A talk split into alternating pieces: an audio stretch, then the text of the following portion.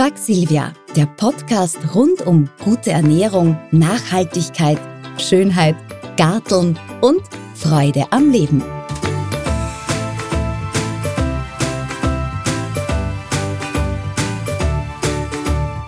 Selber machen. Für viele Industrieprodukte gibt es gesunde und einfach herzustellende Alternativen. Denn ein gekauftes Fruchtjoghurt enthält herzlich wenig Obst. Do it yourself. Do it yourself ist derzeit ein starker Trend. So wissen Sie genau, was in Ihr Ketchup oder in die Suppenwürze kommt. Ich mariniere gerne Pilze selbst. Dazu fülle ich sie in hübsche Gläser und esse sie dann das ganze Jahr über oder verschenke sie.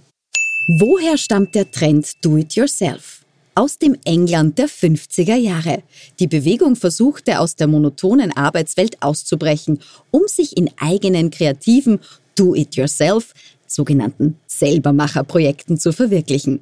Diesen Wurzeln entsprangen auch Punk und Indie-Pop. Wo finde ich weitere Do-it-yourself-Tipps? In den unendlichen Weiten des Internets. Wer Bewegtbilder zu den sich teilweise wiederholenden Tipps möchte, geht auf YouTube. Empfehlenswert ist auch die Gratis-Plattform Pinterest, wo man einfach seine Interessensgebiete anklicken kann. Gibt es eine Do-it-yourself-Messe?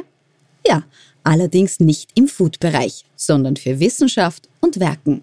Österreich gilt als Do-it-yourself Dorado. Und das Do-it-yourself Festival Maker Fair Vienna ist ein Publikumshit.